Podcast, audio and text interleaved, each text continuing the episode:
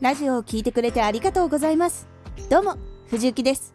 声優時代の経験を生かして発信初心者の方へ向けて情報を発信しております。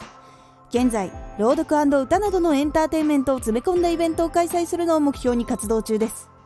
今回は調理師声優舞台の時の経験から疲労回復に効くことをお話しします。今回はすぐにできる対処法です。大きな回復にはつながりませんが今この時の疲れを少しでも軽減してくれます。すぐにできるのでお仕事の間に疲れを感じた時に試してみてください。すぐにできる対処法。1目をつむる。多くの情報が溢れている中で情報がかなり多いのが目です。その目からの情報を減らすことで8割負担を減らすことができます。休憩室やお手洗いなどちょっと仕事場から離れた時にしてみたりしたらいいと思います。どうにもならない時は少しうつむいて目を閉じるだけでも疲れが一時的にでも回復します。目を閉じている時にいろんなことが浮かんできて考えてしまいがちですがこの時は楽しいことを考えるか全く何も考えないようにするのがおすすめ。私は何も考えないように空の中にいることもしくは海の中にいることをイメージして何も考えないようにして心を無にして深呼吸をするようにしています。これでも少し軽くなります。2ツボを押す。目の疲れや肩こり胃腸などいろんな疲れがあると思います。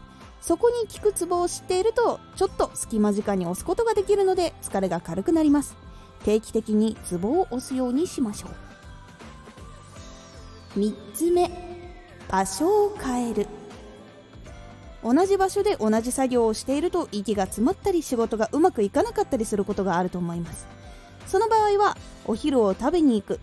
場所や休憩室など仕事の場所から離れるようにしましょう。私もずっと同じ部屋で壁に向かって作業をしているので時には海を見に行ったりしていたりしました。仕事場では見れないものを見に行くと気分も楽になるしまた頑張ろうという気持ちが湧いてくるので出かけたり気持ちを切り替えにはとても向いております。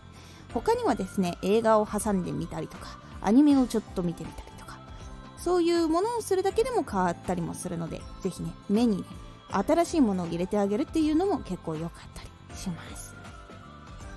疲れを取るために自分のケアも必要。ストレッチや水分の取り方運動の仕方などを変えることで疲れにくい体が出来上がっていきますので並行して生活を見直していくことも大事になっていきます。是非少しずつ試していってみてください。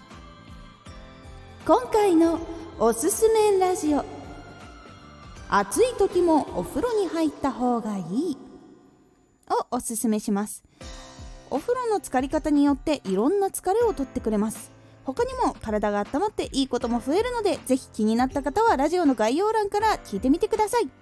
このラジオでは声優時代の経験を生かして初心者でも発信者になれるラジオを放送中。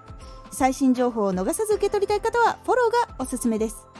アーティスト YouTuber 配信活動などで感じたことも発信していきますのでぜひ活動の参考にしてみてください。